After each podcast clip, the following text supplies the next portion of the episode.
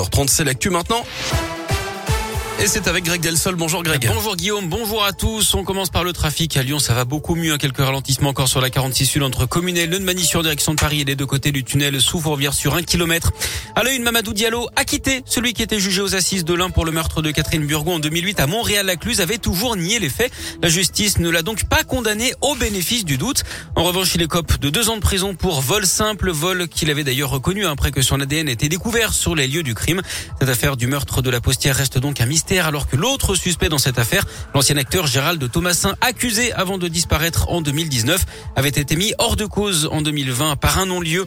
Un mauvais point pour les automobilistes français. D'après un baromètre publié ce matin, 80% des conducteurs utilisent leur téléphone au volant, un chiffre record et en forte hausse, plus 11 points par rapport à l'an dernier. 52% téléphone et 34% consultent ou envoient un message, ce qui multiplie par 23 le risque d'accident. À noter que la plus forte hausse concerne les cyclistes. Ils sont désormais près de 3 sur 4 à utiliser leur téléphone en conduisant.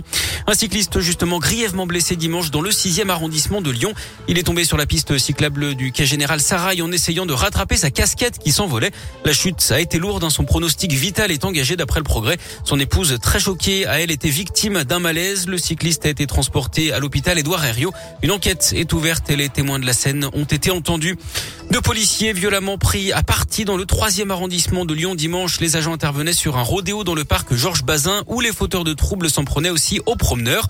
Plusieurs personnes ont insulté les policiers qui tentaient d'interpeller le pilote d'un motocross et se sont interposés entre eux et le suspect. L'un des policiers a été mordu au doigt. Une personne a été placée en garde à vue.